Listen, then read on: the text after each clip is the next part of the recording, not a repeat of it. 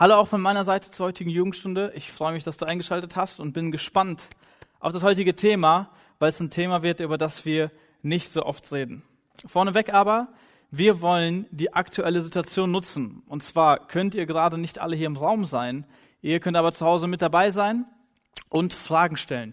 Wir wollen diese Predigtreihe ein bisschen interaktiv gestalten und wollen ganz individuell auf eure Fragen eingehen. Ich habe gestern schon in die WhatsApp-Jugendgruppe einen Link gestellt, wo ihr einfach ganz anonym eure Fragen zum Thema stellen könnt. Heiliger Geist, Geistesgaben, das Thema von heute, die letzten Themen, alles, was euch einfällt, stellt uns einfach eure Fragen, weil gerade dann, wenn man Fragen stellt und über Fragen nachdenkt, man nochmal mehr lernen kann. Und wir wollen hier gemeinsam lernen, wollen den Heiligen Geist besser und tiefer kennenlernen. Und deswegen würden wir uns freuen, wenn ihr da einfach uns eure Fragen schickt. Kurze Zusammenfassung, wie weit sind wir bisher in dieser Reihe? Erstes Thema von Hermann, wir haben ein paar Basics gehört über den Heiligen Geist, einfach so einen biblischen Grundriss. Im zweiten Thema mit Daniel ging es dann um die Geistesfülle, wie werden wir erfüllt vom Heiligen Geist als Christen? Und das dritte Thema von Döm, da ging es um das Wirken des Heiligen Geistes, wo der Fokus auf diesem natürlichen, in Anführungsstrichen, Wirken lag, wo es um Gaben geht, äh, die wir bekommen haben, unsere Talente, um die Früchte des Heiligen Geistes, um unseren Charakter. Und was ich bei Döm interessant fand, er hat in seiner Predigt so angesprochen, dass es so Schubladen gibt äh, zum Thema Heiligen Geist, die wir selten anfassen. Und mir hat das Thema irgendwie gefallen, äh, das ganze Thema von Schubladen, dass ich das aufgegriffen habe und heute euch meine Kommode mitgebracht habe. Vorneweg aber, wenn du zum ersten Mal einschaltest und das ganze Thema Heiliger Geist und auch worum es heute gehen soll, vielleicht ein bisschen ähm, fremd für dich ist, schau einfach in die anderen Predigten rein. Da gehen wir nochmal so grundlegende Basics. Wir glauben als Christen, dass wenn wir mit Gott unterwegs sind, dass sein Heiliger Geist in uns mitlebt, unser Leben mitgestaltet, mit verschönert und uns befähigt einfach äh, zu einem guten und erfüllten Leben. Genau. Kommen wir zur Kommode. Ich habe euch meine Kommode von zu Hause mitgebracht. Ich habe die extra heute hergefahren. Und zwar Dömer hat erzählt, dass es manchmal so Themen gibt über den Heiligen Geist, über die wir selten sprechen. So die letzte Schublade. Und mir das Thema, das Bild irgendwie gefallen. Ich dachte, ich greife das auf. Das ist meine Kommode zu Hause. Die erste Schublade benutze ich so ziemlich jeden Tag. Da sind meine Socken drinne, meine Unterhosen, wenn ihr die sehen möchtet. Und ich glaube, das ist so eine, eine Schublade, ist, über, an die ich sehr, sehr oft rangehe. Themen, die alltäglich sind. Und auch da gibt es bei uns Christen, wenn wir das beziehen auf den Heiligen Geist, so manche Themen, die doch recht normal für uns sind, die vielleicht täglich sind. Hier drin steht zum Beispiel dann drauf sowas wie, der Heilige Geist ist Teil der Dreieinigkeit. Die meisten Christen würden ihm zustimmen, das hört man immer wieder, das ist richtig und gut. Und vielleicht auch so, mh, hm, der Heilige Geist wirkt in Christen drinne. Das sind so Sachen, die man noch gerne auffassen kann, die nicht verrückt sind. Dann macht man jeden Tag auf und zu, schnappt sich seine Socken, etwas, was für uns normal und alltäglich sind. In der zweiten Schublade sind bei mir so Hosen und Shorts, die ich nicht so jeden Tag anziehe oder auch nicht jeden Tag wechsle. Ich weiß nicht, wie ihr seid, ich trage meine Shorts manchmal mehrere Tage. Und hier sind so Themen, die wir manchmal ansprechen, aber auch eher selten. Das sind Themen wie die von Daniel und Döm vielleicht. Hier geht es um die Geistesfülle, hier sind dann die Früchte des Heiligen Geistes, über die wir doch öfters schon was hören, nur selten mit dem Fokus auf dem Heiligen Geist selbst wirklich. Oder auch sowas wie diese natürlichen, in Anführungsstrichen, Geistesgaben. Solche Gaben wie Predigen und Evangelisieren, solche Sachen, über die hört man auch ab und zu was in der Kirche. Die letzte Schublade, das sind Sachen, die wir wirklich selten anfassen, über die wir selten reden, wo man gar nicht weiß, was da drin ist. Ich muss ehrlich sagen, ich wusste auch nicht, was bei mir in dieser untersten Schublade ist, weil ich die vielleicht einmal im halben Jahr aufmache. Wenn da jetzt ein Hamster leben würde, würde mich das nicht wundern. Ich habe vorher gecheckt, es ist kein Hamster da. Ich habe da drinne alte Kartons von irgendwelchen Sachen, Anleitungen von Ikea und ich habe darin sogar einen Taekwondo-Anzug mit schwarzem Gürtel. Der lag bei mir unten in dieser Schublade. Den habe ich nicht selbst gemacht, den habe ich geschenkt bekommen. Aber ich habe keine Ahnung, was da unten alles drin rumliegt. Manchmal findet man dort Schätze. Und auch wenn wir das übertragen auf das Thema vom Heiligen Geist, gibt es so manche Themen, die wir ganz, ganz selten anfassen. Wo wir vielleicht gar nicht wissen, was da alles drin steckt. Und das sind so Themen wie zum Beispiel die übernatürlichen Gaben des Heiligen Geistes. Gaben wie Heilung, Sprachenrede, Prophetie, Wunder, was auch immer. Oder auch dieses Hören auf den Heiligen Geist vielleicht so ein bisschen. Wie, wie kann ich ihn wahrnehmen? Wie kann ich von, mich von ihm leiten lassen? Das ist eine Stimme, sind das Bilder, was auch, wie funktioniert das? Und ich habe euch drei Gegenstände mitgebracht aus der Schublade, über die wir uns heute und in der nächsten Woche gemeinsam befassen wollen. Das erste, was ich mitgebracht habe, ist ein Bluetooth, Bluetooth, ein Bluetooth-Kopfhörer, äh, über den es heute noch nicht geht, in der nächsten Woche. Die zweite Sache ist ein Fernglas. Weiß nicht, ob ihr das seht. Und zu guter Letzt eine Spritze.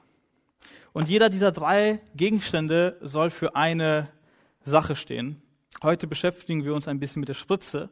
Die anderen beiden Gegenstände kommen nächste Woche dran. Und wir wollen heute gemeinsam in dieses Thema reinsteigen. Die Spritze. Vielleicht haben sich manche das gedacht. Das Thema heute soll Heilung sein. Und das Oberthema von diesem Thema Heilung ist so ein bisschen dieses übernatürliche Geistesgaben. Wir als Christen glauben, die Bibel sagt, dass das der Heilige Geist Gaben verteilt, Fähigkeiten verteilt. Das sind so Talente und Befähigungen. Und manche wirken recht natürlich, sowas wie die Gabe der Hilfsbereitschaft, die Gabe der Spendenbereitschaft, die Gabe der Leitung, die Gabe der Lehre, alles, was sich noch so recht normal anhört. Und dann gibt es auch manche übernatürlichen Gaben, sowas wie Heilung, Prophetie, Reden in anderen Sprachen. Und wichtig ist am Anfang sofort, dass die Bibel nicht unterscheidet. Die Bibel sagt nicht, hier ist eine Liste mit übernatürlichen, hier ist eine Liste mit natürlichen. Die Bibel mixt das immer. Für die Bibel ist das alles das Gleiche. Und wir haben in den letzten Predigten gelernt, dass der Heilige Geist sowohl natürlich als auch übernatürlich wirkt und es nicht immer so zu trennen ist. Und was die Bibel auch ganz klar sagt, dass das eine nicht besser oder schlechter als das andere ist. Also auch wenn wir heute über das Thema Heilung reden, ist es keine Gabe, die besser oder schlechter als andere Gaben ist. Ich habe mir am Anfang die Frage gestellt, warum wirkt Gott überhaupt übernatürlich? Und wann wirkt er übernatürlich? In der ersten Predigt von Hermann haben wir gehört, dass Gott in dieser Welt ein funktionierendes System geschaffen hat. Und dass, es, dass er so geschaffen, dass es von selbst läuft. Und dass da nicht immer viel Verrücktes passieren muss. Hermann hat es verglichen mit einem Autobauer, der einen Mechanismus baut, der funktioniert und nicht noch tausend Sachen, die kreuz und quer immer verrückt sind, sondern es ist ein System, das läuft. Aber trotzdem sehen wir in der Bibel und auch heutzutage, dass Gott sich immer wieder übernatürlich zeigt. Vielleicht nicht im Alltag, vielleicht nicht jeden Tag, aber immer wieder tut er das. Auch in der Apostelgeschichte, dort wo wir von vielen Wundern und sowas lesen, ist es auch nicht so, dass es jeden Tag passiert ist und es Alltag war, sondern immer wieder in manchen besonderen Momenten man übernatürliche Sachen erlebt hat. Es war nichts, was auf Knopfdruck passiert ist, aber dennoch manchmal. Und ich habe mir die Frage gestellt, warum? Warum wird Gott übernatürlich.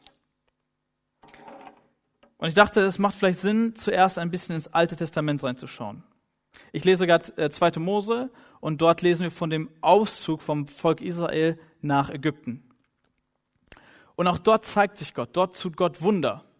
Dort macht Gott besondere Sachen, dass Plagen passieren und er zeigt sich irgendwie in einer ganz besonderen Art und Weise. Und auch darüber hinaus im Alten Testament passieren immer wieder Wunder.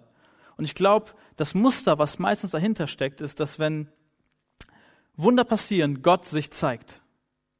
Dass Gott sich dann ganz bewusst zeigt und sagt, hier bin ich. Dass er dadurch beweist, dass er da ist. Gott beweist durch Wunder, dass er da ist.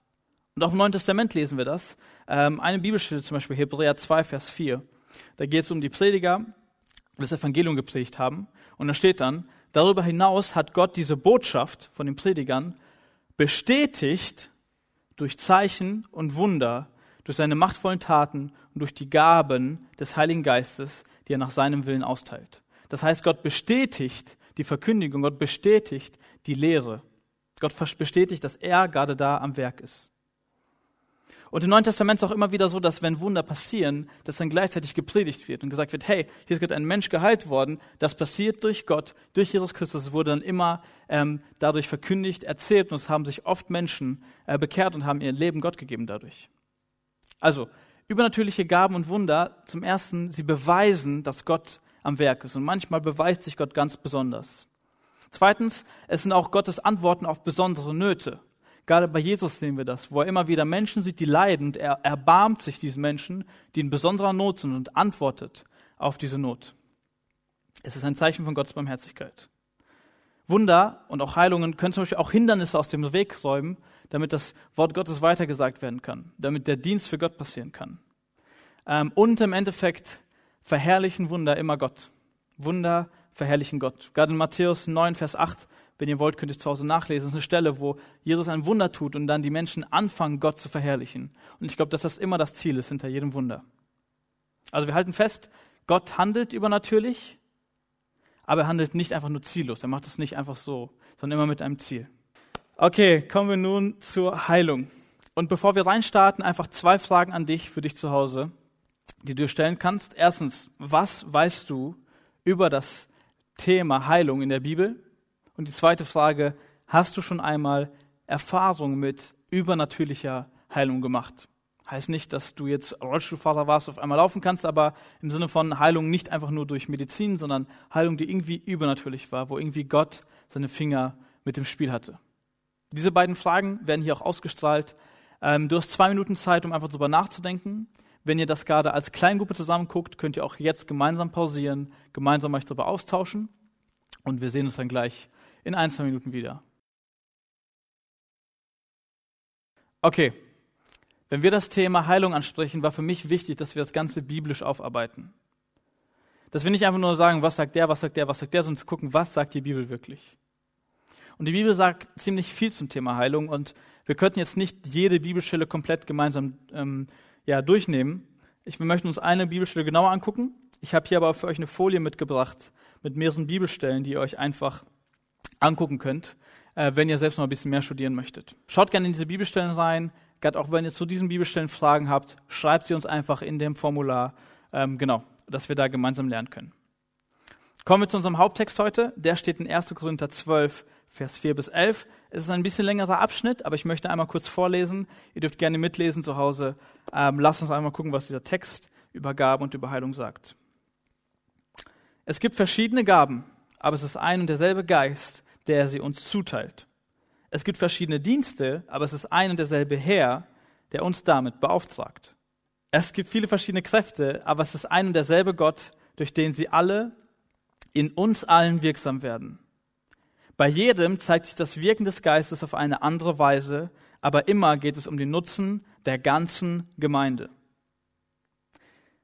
Bei jedem zeigt sich das Wirken auf eine andere Art und Weise, aber es geht immer um den Nutzen der ganzen Gemeinde. Dem einen wird durch den Geist die Fähigkeit geschenkt, Einsichten in Gottes Weisheiten weiterzugeben. Der andere erkennt und sagt mit Hilfe desselben Geistes, was in einer bestimmten Situation zu tun ist. Ein dritter wird, ebenfalls durch denselben Geist, ein besonderes Maß an Glauben gegeben. Und wieder ein anderer bekommt durch diesen einen Geist die Gabe, Kranke zu heilen. Einer wird dazu befähigt, Wunder zu tun, ein anderer prophetische Aussagen zu machen, wieder ein anderer zu beurteilen, ob etwas vom Geist Gottes gewirkt ist oder nicht. Einer wird befähigt, in Sprachen zu reden, die von Gott eingegeben sind, und ein anderer, das Gesagte in verständlichen Worten wiederzugeben. Okay, was sagt uns dieser Text? Aus Vers 7 können wir eine Sache ganz klar lernen. Kurz nochmal Vers 7. Bei jedem zeigt sich das Wirken des Geistes auf eine andere Weise. Aber immer geht es um den Nutzen der ganzen Gemeinde. Der Heilige Geist wirkt bei jedem Menschen anders. Und kein Dienst ist besser und keine Gabe ist besser als die andere. Musiker der, im Lobpreis sind nicht besser als irgendwelche Leute, die im Hintergrund arbeiten und in der Technik sitzen oder was auch immer machen. Und genauso auch der Prediger nicht besser als derjenige, der irgendwie betet und das seine Gabe ist. Und das ist, glaube ich, wichtig zu verstehen, dass keine Gabe besser oder schlechter als die andere ist, sondern dass alle zum Dienst der Gemeinde beitragen.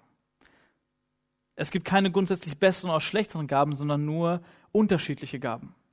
Das Einzige, was Paulus nachher sagt, ist, gerade die Gaben, die der Gemeinde gerade in dem Moment gut tun, das sind die Gaben, die besonders wichtig sind. Und was auch wichtig ist, dass es immer um die Erbauung der ganzen Gemeinde geht. Was auch Döm schon in seiner Predigt ganz klar gesagt hat. Dass es um das Wir geht, nicht das Ich, nicht ich und meine Gaben, ich und meine Verbesserung, sondern es geht um das Wohl der ganzen Gemeinde. Auch beim Thema Heilung. Okay, Vers 9. Was können wir daraus lernen? Einem Dritten wird ebenfalls durch denselben Geist ein besonderes Maß an Glauben gegeben. Und wieder ein anderer bekommt durch denselben Geist die Gabe, Kranke zu heilen. Was lernen wir dadurch? Erstmal, diese Gabe, Kranke zu heilen, ist eine Gabe wie jede andere.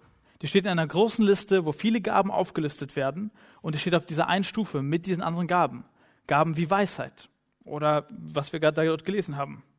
Und das ist nicht nur für manche besonders reife oder Superchristen, sondern Paulus schreibt ja an die ganze Gemeinde. Er sagt, in der Gemeinde bei euch gibt es manche, die die Gabe haben zur Heilung, manche haben die Gabe zur Lehre, manche haben die Gabe der Weisheit und manche eben können Kranke heilen. Und es gilt nicht nur für Christen, äh, die zur Zeit Paulus gelebt haben, sondern für Christen in jeder Zeitepoche. Was können wir noch lernen?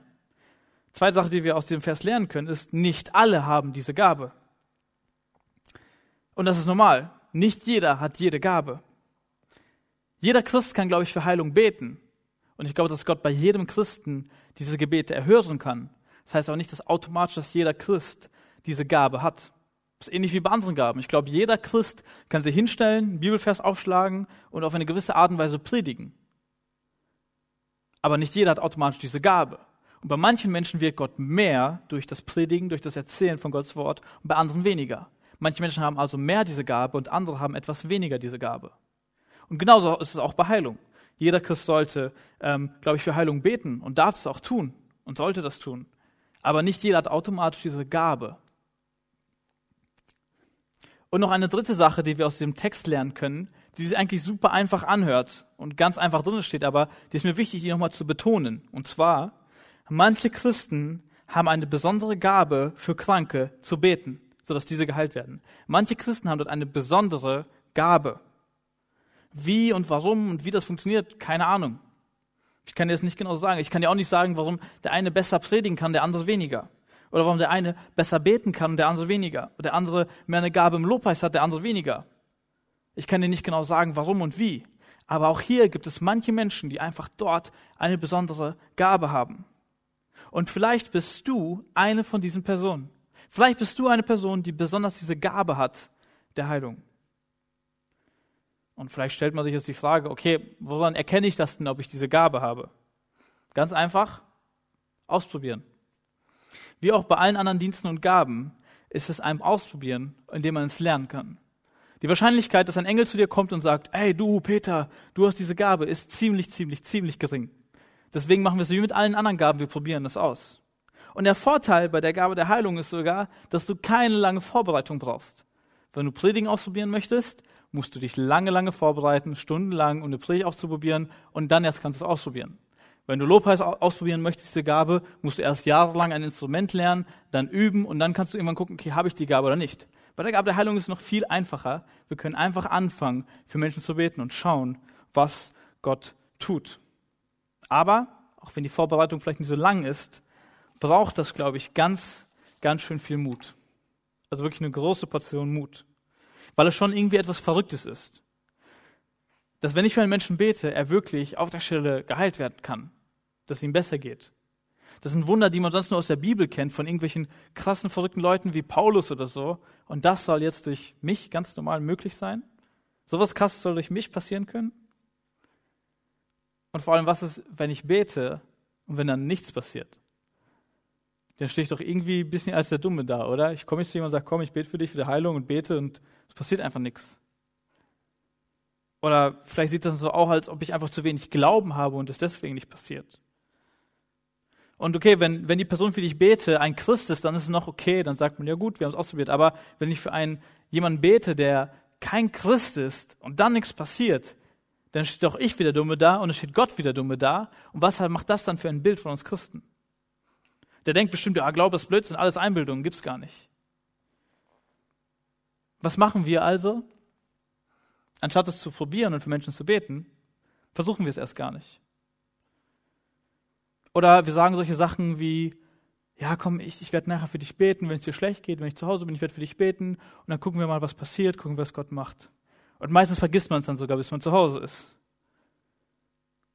Aber selbst wenn wir, sagen wir mal, wir gehen wirklich einen Schritt und sagen, hier ist jemand, dem es gerade schlecht geht und ich traue mich für die Person zu beten, dann traue ich mich in den seltensten Fällen zu sagen, okay, ich bete, dass es dir jetzt besser geht. Ich sage, Gott, bitte mach, dass es ihm irgendwann besser geht. Am besten dann, wenn ich die Person nicht mehr sehe, weil dann weiß ich gar nicht, ob es passiert ist oder nicht, dann kann ich mich nicht blamieren, sondern bete, dass es einfach irgendwann irgendwie besser wird. Ist es nicht irgendwie ein bisschen traurig? Ich habe letztens mit Peter geredet. Es ging da nicht um das Thema Heilung, wir haben auch geredet und er hat gesagt, so, dass er es manchmal einfach schade findet. Er, ich hoffe, das ist okay ist, wenn ich es erzähle, Peter. Ansonsten schreib was in die Kommentare.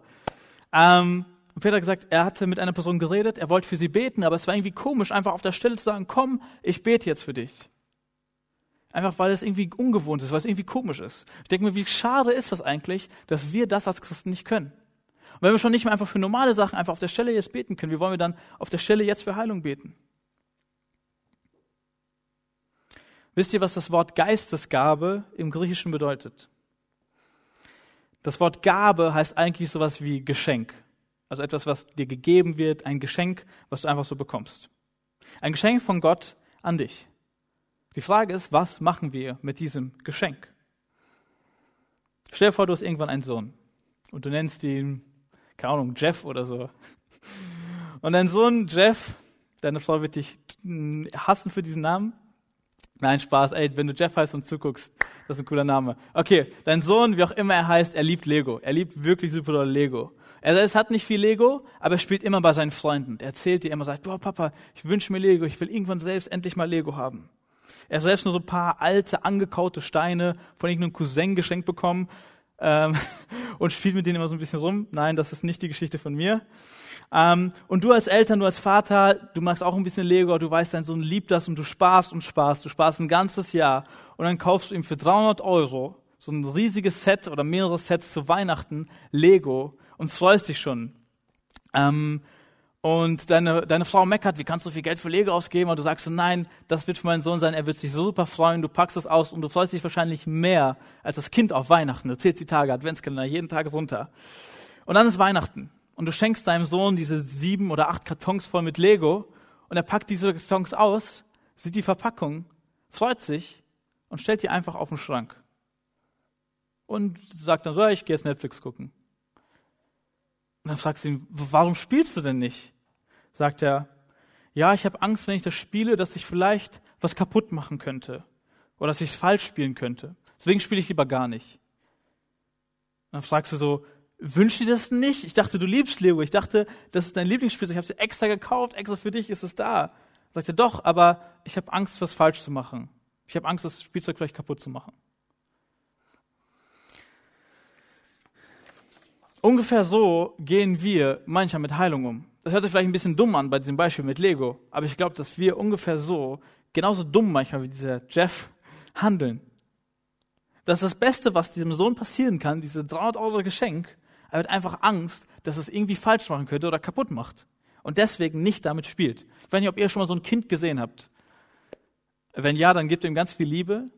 Aber ich glaube, dass wir manchmal so dumm einfach umgehen mit den Dingen, die Gott uns schenken möchte. Der große Unterschied ist, dass es bei uns nicht einfach nur um Lego und ein bisschen Spaß geht, sondern das Leben von Menschen. Durch die Gabe der Heilung möchte Gott Menschen heilen und er möchte Menschen begegnen. Körperlich und gerade auch geistlich. Ich glaube, wenn du jemand bist, der ein Wunder erfährt an sich selbst, das ist nicht nur für deinen Körper besser, sondern du merkst, dass da etwas hinter ist. Du merkst, wow, da ist irgendwo ein Gott. Das ist wie eine Spritze, die Leben retten kann. Vielleicht ist es nicht, dass ich jetzt jeden krebskranken Menschen heilen werde, aber dass gerade geistlich manchen Menschen das Leben retten kann. Aber wir benutzen es einfach nicht, weil wir irgendwie Angst haben, es falsch zu machen. Was wäre, wenn ein Gebet von dir das Leben eines ganzen Menschen verändert? Ein kleines Gebet mit großem Glauben, das viel verändern kann. Okay, ich möchte ehrlich zu euch sein. Auch für mich ist es nicht immer easy einfach so auf die Straßen zu gehen und für alle Menschen zu beten. Ich glaube nicht, dass das unser Auftrag ist, zwingt, für jeden freien Menschen, auf den wir sehen, sofort zu beten. Ich glaube, dass man manchmal Angst hat, einfach, dass es komisch ist, selbst für andere Christen zu beten. Und ich glaube, manchmal fehlt auch einem so ein bisschen der Glaube, dass es wirklich passiert. Dass so eine krasse Sache wirklich passiert, das braucht schon Glauben. Ich glaube, dass es normal ist, dass man so ein bisschen die Zweifel hat. Und ich glaube, dass es normal ist, dass es immer wieder ein Kampf ist, sich damit, dem zu stellen. Und bei mir gibt es Zeiten, wo ich besonders dafür bete, wo ich sage, Gott, ich möchte, ich möchte das lernen, ich möchte mutig sein, ich möchte für andere Menschen beten. Ich möchte, dass dein Wirken in das Leben von anderen Menschen hineinspricht. Ich möchte, dass du hier Wunder tust. Und es gibt Zeiten, wo das mir weniger ist. Und dann nehme ich es mir immer wieder vor und ich nehme es immer wieder vor, aber irgendwie manchmal geht das so ein bisschen vergessen. Und ich glaube, gerade wenn in unserer Kultur, in unserer Jugend, in unserer Gemeinde das nicht normal ist, dass man einfach füreinander betet, dann verlernt man das schnell und man gibt es schnell irgendwie wieder auf. Und mein Wunsch ist einfach, dass es normal ist, dass wir gemeinsam lernen, füreinander zu beten. Für ganz normale Sachen, dass wir uns einfach sagen, hey komm, ich lege dir meine Hand auf die Schulter oder auch einfach so und ich bete für dich, für deine Not und auch gerade für Dinge, wo es uns schlecht geht, wo wir krank sind, da einfach zusammen zu beten. Und vielleicht einfach die Frage an der Stelle nochmal für dich zu Hause zum Nachdenken, zwei Minuten wieder, oder du mit deiner Kleingruppe jetzt.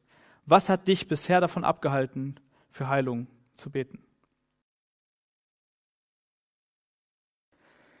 Ein Gebet, eigentlich nichts Wildes. Ein Gebet im Glauben. Aber warum machen wir das dann nicht? Einmal vielleicht, weil wir Angst haben, enttäuscht zu werden. Vielleicht auch zweitens einmal, weil uns der Glaube manchmal einfach fehlt. Und ich glaube, ein dritter Grund kann sein, dass wir einfach Angst haben vor diesen ganzen Extremen, die man manchmal mit Heilung und Heiliger Geist und Co. verbindet. Wenn du auf YouTube guckst, da gibt es die verrücktesten Sachen, wo es einen Mann gibt, der so einen Anzug hat und mit dem so rumwedelt und alle Menschen umfallen und davon geheilt werden sollen. Es gibt solche Show-Heilungsgottesdienste, wo in Afrika hunderttausend Menschen kommen und eine riesige Show gemacht wird, wo in Afrika teilweise sogar Menschen ausgebeutet werden, die super arm sind und dann alles geben müssen, damit sie geheilt werden und am Ende nichts dahinter steckt. Und ich glaube, deswegen grenzen wir uns so ein bisschen ab davon. Wir haben Angst, so, oh, das ist alles irgendwie verrückt und, und so. Und deswegen gehen wir bewusst in die andere Richtung. Und wir können das so ein bisschen, bisschen an so einer Skala, an so einer Balance versuchen ähm, darzustellen, dass es eine Mitte gibt und dann gibt es eine linke Seite und es gibt eine rechte Seite. Links, rechts erstmal ganz wertfrei. Und auf dieser linken Seite ist es so, dass da manchmal halt Sachen passieren, die, die für uns komisch sind, deswegen distanzieren wir uns davon. Zum Beispiel Missbrauch und falsches Verständnis von der Heilungsgabe. Auch dieses Denken, das manche Christen haben, dass, dass, dass wenn man diese Gabe hat, man jeden Menschen heilen kann. Dass man diese Gabe vielleicht sogar weitergeben kann. Das ist aber nicht das, was wir in der Bibel finden. Das ist meiner Meinung nach nicht biblisch. Weil nicht der Mensch, der die Gabe hat, andere heilt, sondern Gott alleine heilt. Der Mensch nur so ein bisschen das Mittel dazu ist. Der, der Zwischenweg. Und wir sehen nirgendwo in der Bibel, dass der Mensch selbst entscheiden kann, wer geheilt wird und wer nicht, sondern dass am Ende immer Gott das tut. Und selbst wenn jemand diese Gabe der Heilung hat, kann er nicht entscheiden, der wird geheilt und der nicht. Oder ich heile einfach alle Menschen. Das geht leider so nicht. Vielleicht auch gut, dass es so nicht geht. Genauso wie auch beim Predigen. Ich mache diesen Vergleich bewusst, damit ihr einfach seht, dass dieses gar nicht so verrückt und so übernatürlich ist. Ich kann ohne den Heiligen Geist so viel reden, wie ich möchte. Ich kann euch eine Predigt schreiben, eine Rede schreiben, aber wenn der Heilige Geist nicht dabei ist, wenn Gott nicht wirkt, dann passiert gar nichts. Selbst wenn ich die Gabe habe, bin ich immer abhängig vom Heiligen Geist. Genauso bei allen anderen Gaben und genauso auch bei Heilung. Zweiter Grund, was uns vielleicht so ein bisschen Abschluss manchmal, sind diese, ist der Showcharakter und sind diese Schaulustigen. Jesus hat damals ganz bewusst verboten, wenn er Menschen geheilt hat, hat er gesagt, geh und erzähl das keinen Leuten, weil sonst kommen die ganzen Geier, die nur äh, schaulustig sind und nur deswegen kommen, weil hier etwas Cooles passiert. Jesus wollte keine Schaulustigen. Er hat es verboten. Und ich glaube auch, wir bestehen so ein bisschen dieser Gefahr, dass wenn irgendwo Heilung passiert, dass was Cooles ist. So, wow, da macht Gott was und man läuft da hinterher so ein bisschen. Aber genau das wollte Jesus nicht haben.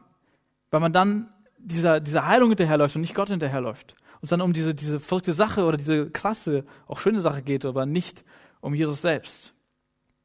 Und auch wenn man selbst vielleicht diese Gabe hat, ist die Gefahr ganz groß, dass man sich irgendwie selbst auf, auf sich was einbildet, sich selbst vielleicht darstellt, anfängt mit so einem, muss nicht jeder muss anfangen mit so einem Anzug rumzuwirbeln, aber man mag, oh, ich bin ja was, ich kann ja was, Gott macht was und ich guck mal, wie krass ich bin. Und da ist ganz, ganz wichtig, dass wir demütig bleiben, dass wir liebevoll bleiben, dass wir Liebe zur Gemeinde haben. Okay, dann vielleicht eine kurze Frage. So sind Heilungsgottesdienste deswegen automatisch falsch? Jein. Ich glaube, wenn da wirklich große Show gemacht wird und gesagt wird, jeder, der kommt, wird geheilt, dann ist es, finde ich, sehr gefährlich. wenn einfach eine Gemeinde sagt so, hey, nach einem Gottesdienst könnt ihr kommen und für euch wird gebetet, ähm, dann ist es, glaube ich, eine Sache, die für mich in Ordnung und für mich biblisch ist. Eine dritte Sache, von der wir uns vielleicht so ein bisschen abgrenzen wollen auf dieser linken Seite, ähm, ist, dass es diese, diese Lehre gibt, diese Irrlehre, dass man, dass manche sagen, dass jeder Christ geheilt werden muss. Das heißt, wenn du keine Heilung erlebst, dann glaubst du einfach nicht genug. Du musst einfach mehr glauben, mehr glauben, mehr glauben, dann wirst du geheilt. Aber ich glaube nicht, dass das biblisch ist, dieses Denken. Und es stimmt schon, Heilung hat viel mit Glauben zu tun. Wir lesen manche Stellen, wo es heißt, wegen deinem Glauben, sagt Jesus dann, wurdest du geheilt. Und auch anderen Stellen, wo es dann, zum Beispiel eine Stelle, da ist ein lahmer Mann, der auf so einer Matte liegt und seine Freunde kommen und tragen den rein. Und dann heißt es, weil die Freunde geglaubt haben, wurde dieser Mann geheilt. Das heißt, Glaube spielt eine entscheidende Rolle. Das ist schon wichtig. Von beiden Seiten, von dem, der das Gebet spricht, auch, oder auch von dem, der geheilt wird. Aber es ist ein falscher Schluss, wenn wir sagen, okay, wenn ich nicht geheilt werde, heißt es einfach, dass ich zu wenig glaube. Weil das die Bibel nirgendwo so sagt. Nirgendwo steht, du musst einfach nur genug glauben, dann passiert es. Manchmal passiert es und manchmal nicht, je nachdem, wie Gott in dieser einen Situation einfach entscheidet. Und das ist ein Zitat, will ich euch mitgeben an der Stelle, was sich nicht nur auf Heilung bezieht, aber was ich sehr, sehr passend fand zum ganzen Thema ähm, von dem Heiligen Geist von Geistesgaben. Und zwar, ich lese euch vor. Viele von unseren Irrtümern in Bezug auf Geistesgaben entstehen dann, wenn wir das Außerordentliche und Außergewöhnliche zu etwas Häufigem und Gewöhnlichen machen wollen. Dann, wenn wir das Besondere, was Gott tut, zu etwas Gewöhnlichem machen wollen, dann passieren die meisten Irrtümer, auch in Bezug auf Geistesgaben. Dann passieren oft auch komische Sachen, komische Lehren. Vierte Sache, die auch auf diesem Extrem steht, auf der linken Seite, ähm, dass manche sagen, ah, man braucht gar nicht mehr zum Arzt gehen. Wenn du Christ bist, du musst einfach nur beten, du brauchst nicht zum Arzt gehen. Ich glaube auch nicht, dass das richtig ist. Das ist auch eine Form von Gott fast versuchen, weil man Gott damit so ein bisschen unter Druck stellt und ein bisschen erpresst. Und Gott sagt so, ey, ich habe dir tausend Möglichkeiten gegeben, heutzutage haben wir ein gutes medizinisches System. Nimm einfach diese Sachen, dann wirst du gesund. Ernähr dich gesund, dann wirst du gesund. Aber man sagt so, nein, ich muss beten, dann wird Gott mich heilen.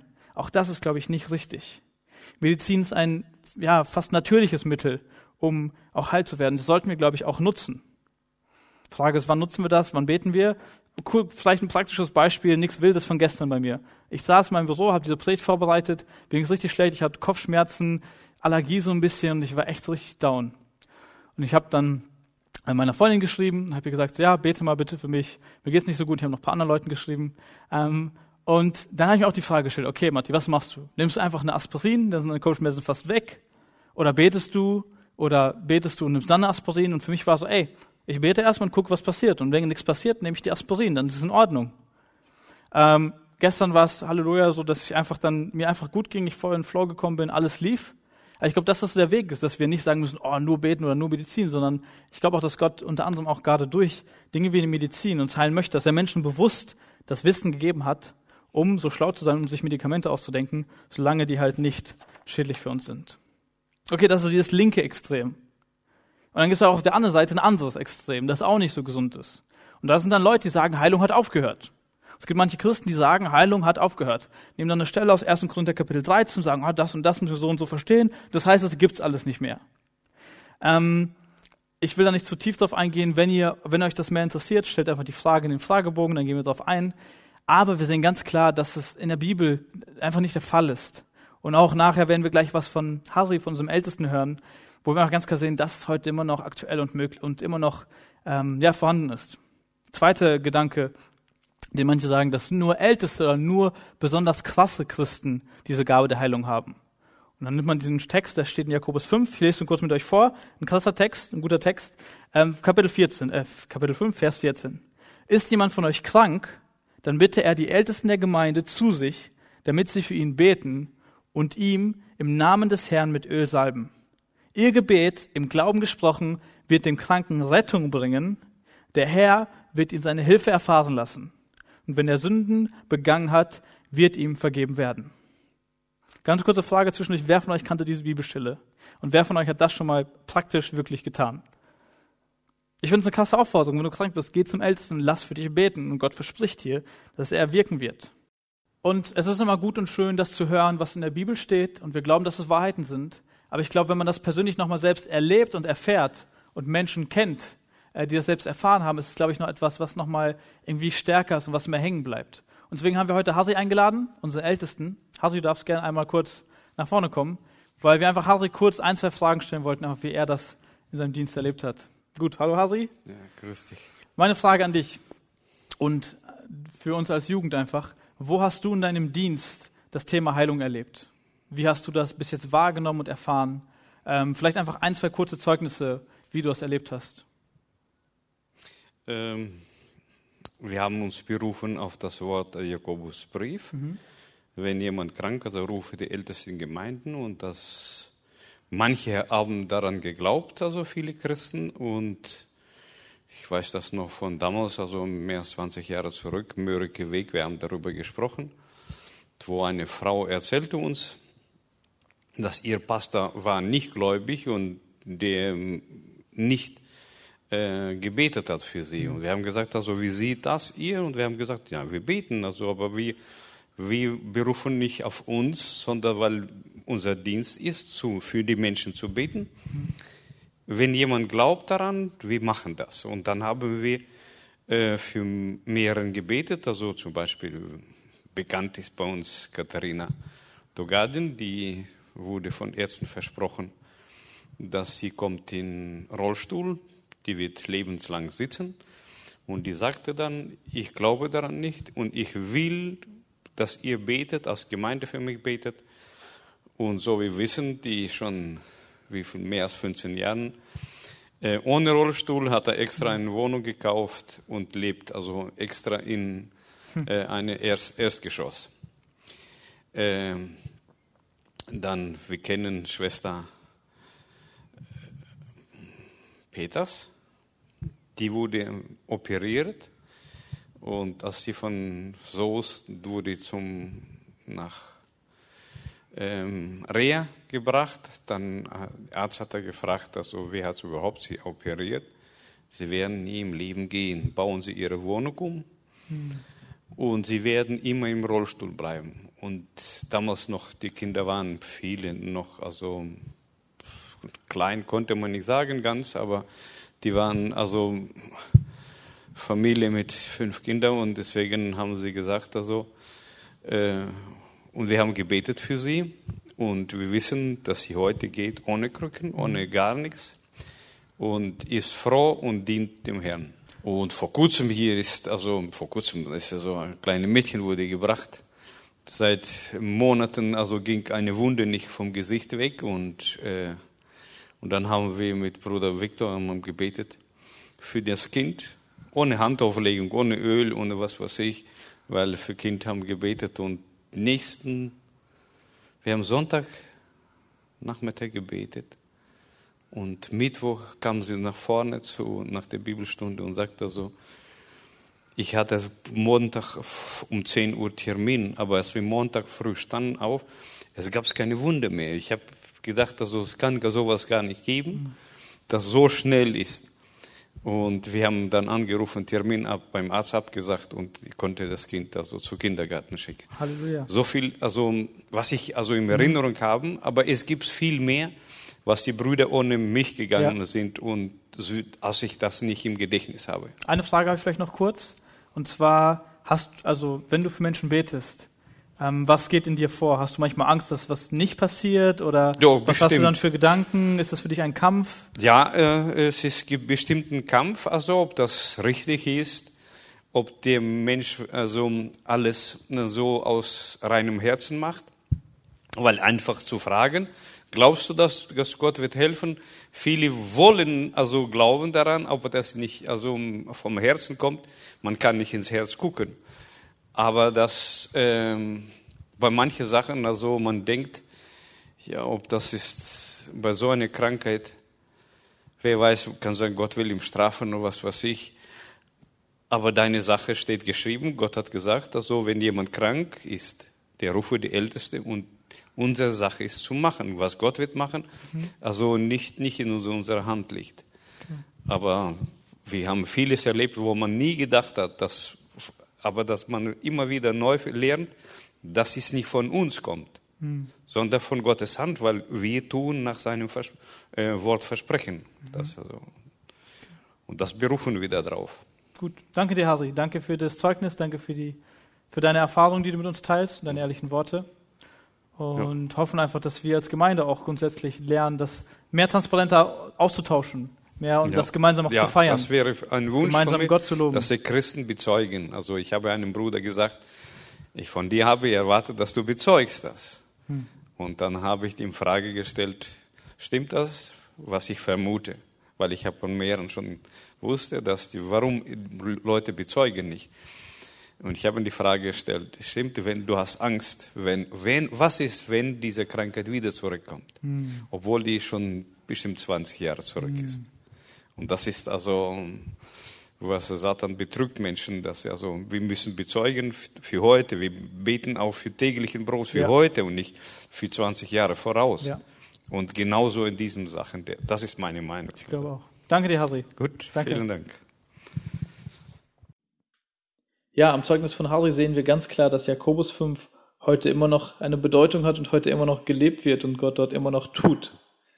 Aber um zurückzukommen zu diesen beiden Extremen und zu der rechten Seite, wo manche jetzt diesen Text nehmen und sagen, ja, nur Älteste ähm, haben diese Gabe. In dem Text steht nirgendwo, dass es halt nur die Ältesten sind. Steht, dass es halt gerade die Aufgabe der Ältesten ist, wie auch Harry gesagt hat, dass sie, wenn krank zu ihnen kommen, das tun sollen. Aber gerade in Stellen wie halt im ersten Korintherbrief, was wir vorher gelesen haben, wo Paulus sich an die ganze Gemeinde richtet und es eindeutig gezeigt ist, dass es halt nicht nur hier gesagt wird, und Älteste haben die und die Gabe, sondern wo halt ganz klar steht, dass es halt für die ganze Gemeinde zur Erbauung dient und auch jeder normale, in Anführungsstrichen, Christ diese Gabe haben kann.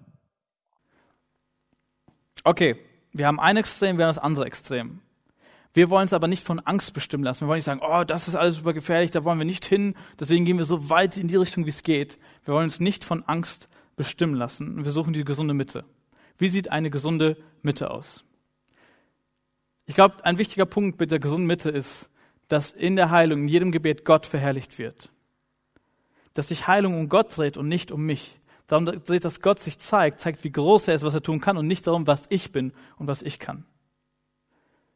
Dass Gott diese Chance gewissermaßen hat und die Möglichkeit, aber durch uns äh, sich zu zeigen. Und dass er am Ende angebetet wird. Wie bei Jesus sollte sagen, krass, was ist hier passiert, ich möchte Gott anbeten.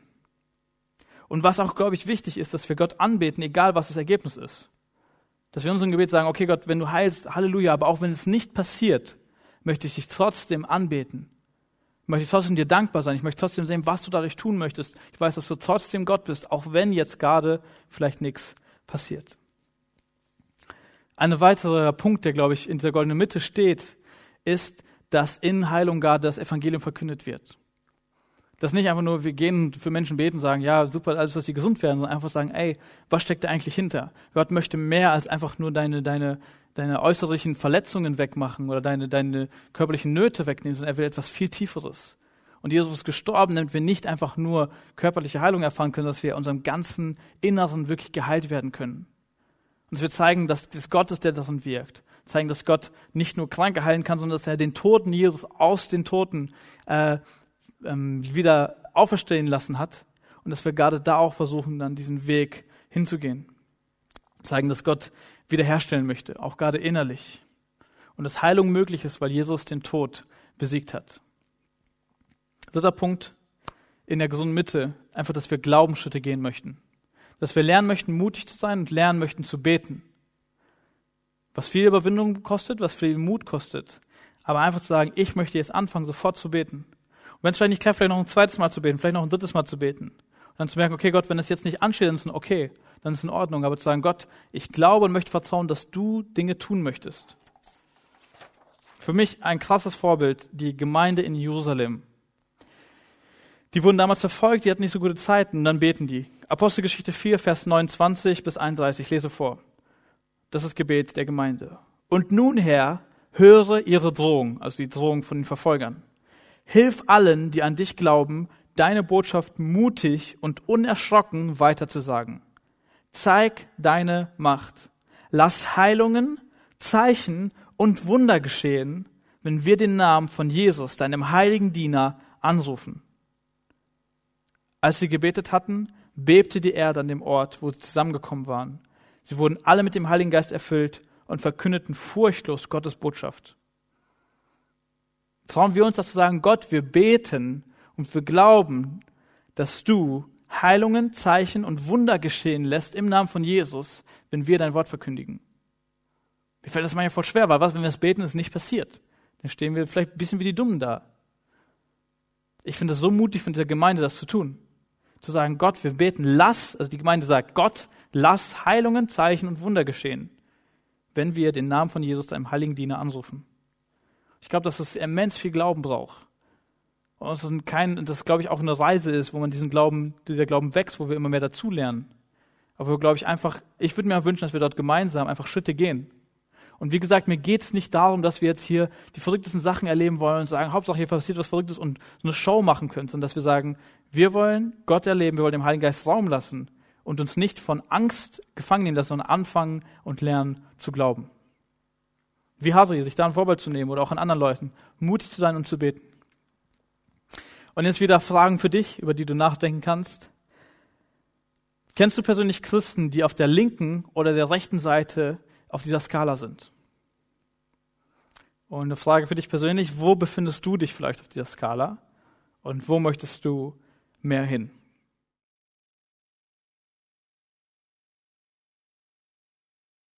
Okay, wie machen wir das jetzt konkret?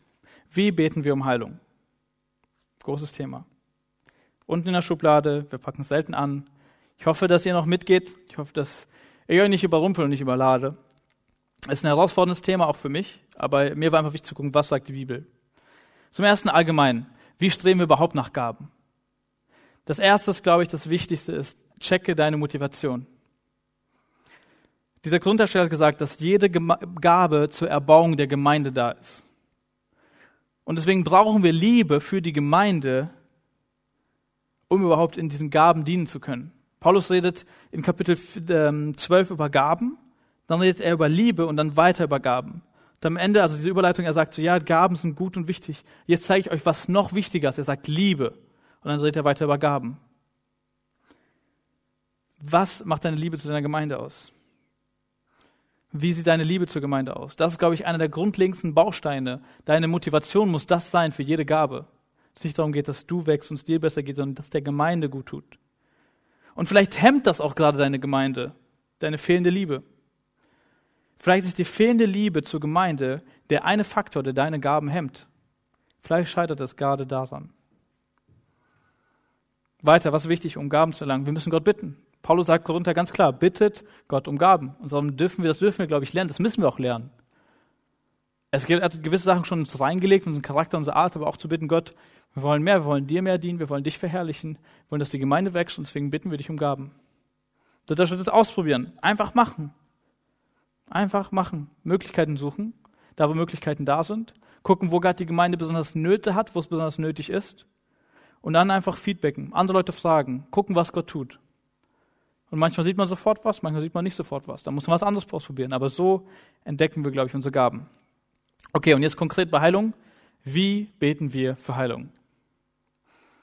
Ganz, ganz kleiner Side-Fact. In der Bibel, allermeistens, wenn für Heilung gebetet wird, passiert es mit Handauflegung. Wenn Jesus es getan hat, die Jünger es getan haben, warum genau, weiß ich nicht, kann ich euch nicht sagen. Für mich ist es stark eine Geste von, ich identifiziere mich mit einer Person, ich fühle mit einer Person, ich lege ihr die Hand auf die Schulter, es muss nicht sein, nirgendwo steht, nur wenn man das tut, passiert das, aber das finden wir oft in der Bibel.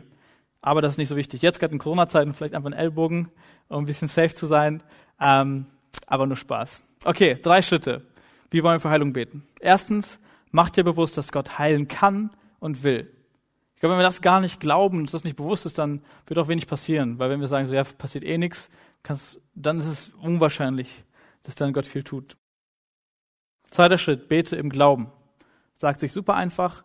Es ist ein Prozess, den wir lernen müssen, mit unserem eigenen Herzen auch manchmal kämpfen müssen. So, sagen, glaube ich das ist wirklich und wenn ja und nein und sich manchmal dann auch erstmal die Minuten Zeit zu nehmen, um sich das im eigenen Herzen durchzuringen und durchzudenken. Und der dritte Schritt, bete unabhängig vom Ergebnis für Gottes Verherrlichung. Erwarte viel, erwarte, dass Gott Dinge tut. Ich glaube, das macht einen großen Unterschied, ob wir wirklich glauben oder nicht. Aber am Ende verkneif dich nicht, also versteif dich nicht darauf, dass du sagst, oh Gott, du musst jetzt unbedingt tun, wenn nicht, bin ich beleidigt. Zu sagen, Gott, ich glaube, dass du es tun möchtest und dass du es tun kannst. Aber selbst wenn es jetzt gerade nicht passiert, dann weiß ich, dass du damit etwas vorhast. Dann bitte ich dich, dass du dich verherrlichst, dass du dich zeigst, dass du gerade in dieser Krankheit vielleicht oder dem Problem dich nochmal besonders neu zeigst, wir dich nochmal neu kennenlernen können. Paulus an einer Stelle, Übrigens zu der Stelle, also wenn manche Christen sagen, jeder Christ muss immer Heilung, äh, immer heile sein und darf nicht krank sein. Paulus war krank, Timotheus war krank, viele Leute in der Bibel waren krank. Paulus war an einer Stelle krank, ihm ging es nicht gut und Gott sagt ihm, lass dir an meiner Gnade genügen. Manchmal ist das auch die Antwort. Und manchmal geht es auch gerade darum, glaube ich, Gott im Leid zu erkennen. Aber das ist so der letzte Ausweg und der Worst Case, glaube ich. Und ich glaube, wir dürfen danach streben, Heilung zu erfahren und danach sehnen und Gott darum bitten, und das andere als Notausgang, als Notweg vielleicht zu sehen. Weil es gibt, glaube ich, manche Christen, die das immer so als großen Haupteingang sehen, so Hauptsache Leiden, da gehe ich voll rein. Und das ist, glaube ich, nicht das, was Gott sich wünscht. Ich wollte kurz mitgeben, wie ich das erlebt habe, persönlich in meinem Leben. Ähm, einfach wie ich da erste Schritte und erste Kontakte mit gemacht habe. Ich würde lügen, wenn ich sage, jeden Tag passieren bei mir krasse Sachen. Wie gesagt, das ist, glaube ich, keine alltägliche Sache. Ähm, ich glaube, ein erstes Mal, wo ich das wirklich live stark miterlebt habe, äh, war vor drei Jahren oder so, drei, vier Jahren im Sommer bei der Jüngerschaftsschule. Ähm, wir mussten da, wir haben so einen Evangelisationseinsatz in Köln gemacht in der Stadt. Da war so ein Schauspiel, wo auch so ein paar Leute tanzen mussten und so. Und unsere Hauptfigur, nicht Figur, Hauptfigur, die Hauptdarstellerin, hat sich ihr Bein kaputt gemacht, einen Tag vorher beim Joggen. Äh, sie konnten gar nicht mehr auftreten, das hat die ganze Zeit wehgetan. Und bei dieser Probe saß sie einfach, sie konnten nichts machen. Dann kam so ein Typ, mit dem wir zusammen gearbeitet haben, der uns das beigebracht hat, der auch so Tanzchoreograf und so ein bisschen war. Und ich gesagt, so, was ist los mit denen? Sie sagt, ja, mein Fuß, und ich kann nicht, ich kann nicht auftreten, es die ganze Zeit weh. Und sie sagt, komm, wir beten einfach zusammen. Und alle waren so ein bisschen so, äh, okay, weil keiner das wirklich so kannte, für keinen das normal war. Ich gesagt, wir gehen jetzt hin und beten zusammen, haben uns zusammen hingesetzt, den Fuß genommen, wir haben gebetet, Amen gesagt.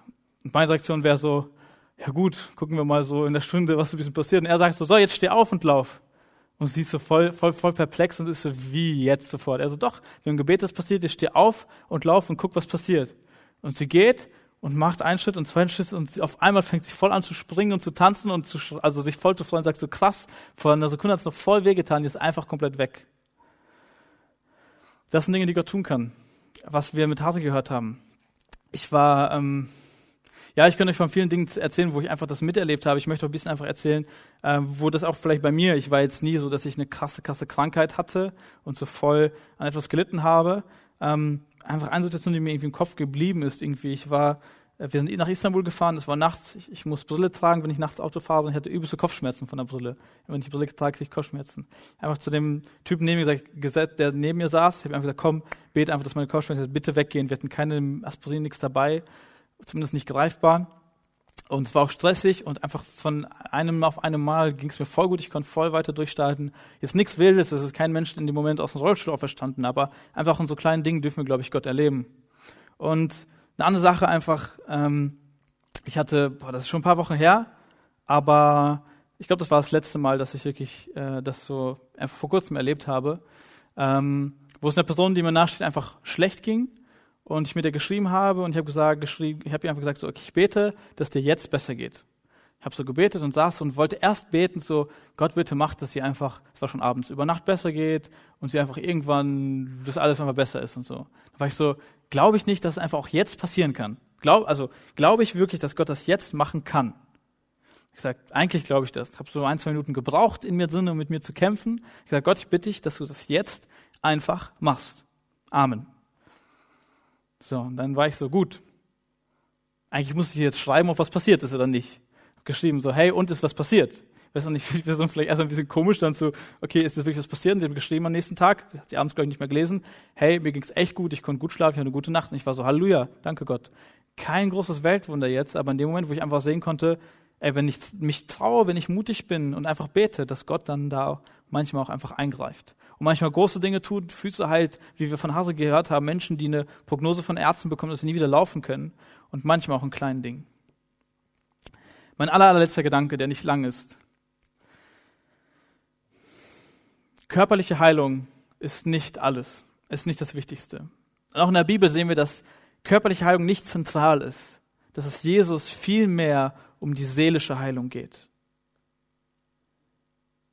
dass Gott den Menschen nicht nur als Körper geschaffen, sondern einfach eine Seele hat und dass gerade diese Gesundheit nochmal viel, viel wichtiger ist. Ich glaube auch, dass wir viel mehr nach seelischer Heilung streben sollten, als einfach nur damit, dass unser Körper immer gesund ist. Weil was bringt es dir, wenn du eine kranke Seele hast in einem gesunden Körper? Ich glaube, dass unser Leben ganz, ganz stark davon bestimmt wird, wie es uns auch in unserem Inneren geht, wie wir Frieden mit Gott haben, Frieden mit Menschen haben. Und das Gute ist, dass wir wissen können, dass die Bibel uns verspricht, dass wenn wir mit Gott leben, dass wenn wir einfach das Geschenk von Jesus Vergebung angenommen haben, eines Tages im Himmel sein werden, wo es kein Leid geben wird, wo wir körperlich keine Leiden mehr haben dürfen. Das ist eine super Zuversicht, die wir haben dürfen. Und auch jetzt auf der Erde dürfen wir manchmal schon ein kleines bisschen davon erleben, wo Gott so ein bisschen uns davon zeigt. Aber gerade in der Bibel ist immer wieder stark diese innere Heilung im Fokus, wo es gekommen ist und Menschen einfach Furcht nehmen möchte, ähm, Depressionen nehmen möchte, falsche Einstellungen nehmen möchte, falsche Erwartungen ans Leben, Enttäuschungen nehmen möchte und einfach innerlich den Menschen heilen möchte. Ich möchte dir einfach ans Herz legen, erst danach auch zu streben, darin Gott zu suchen, darin zu wachsen, Da sind auch gewissermaßen zum Arzt zu gehen, damit immer wieder zu Gott zu kommen, zu anderen Christen zu kommen. Und da sind gerade auch diesen Fokus zu haben. Da sind Gott zu suchen. Vielleicht hast du auch selbst einfach Enttäuschung erlebt an deinem Körper, dass einfach lange dich schon pflegst, plag, plagst mit Krankheiten. Dass du dich fragst, Gott, warum passiert das überhaupt? Ich glaube, dass Gott, ich bin mir sicher, dass Gott sich die Welt vorgestellt und gewünscht hat ohne Krankheiten. Im Garten Eden damals, als er die Welt geschaffen hat, alles perfekt war. Und er sich nicht will, dass Menschen leiden.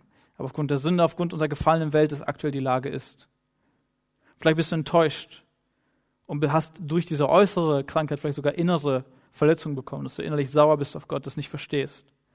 Ich kann dir keine Antworten geben. Ich kann dir nicht sagen, warum es manchmal ähm, bei manchen Menschen so ist und bei manchen Menschen so, warum manche Menschen gesunde Leben haben, manche Menschen von der einen in die nächste Krankheit reinlaufen.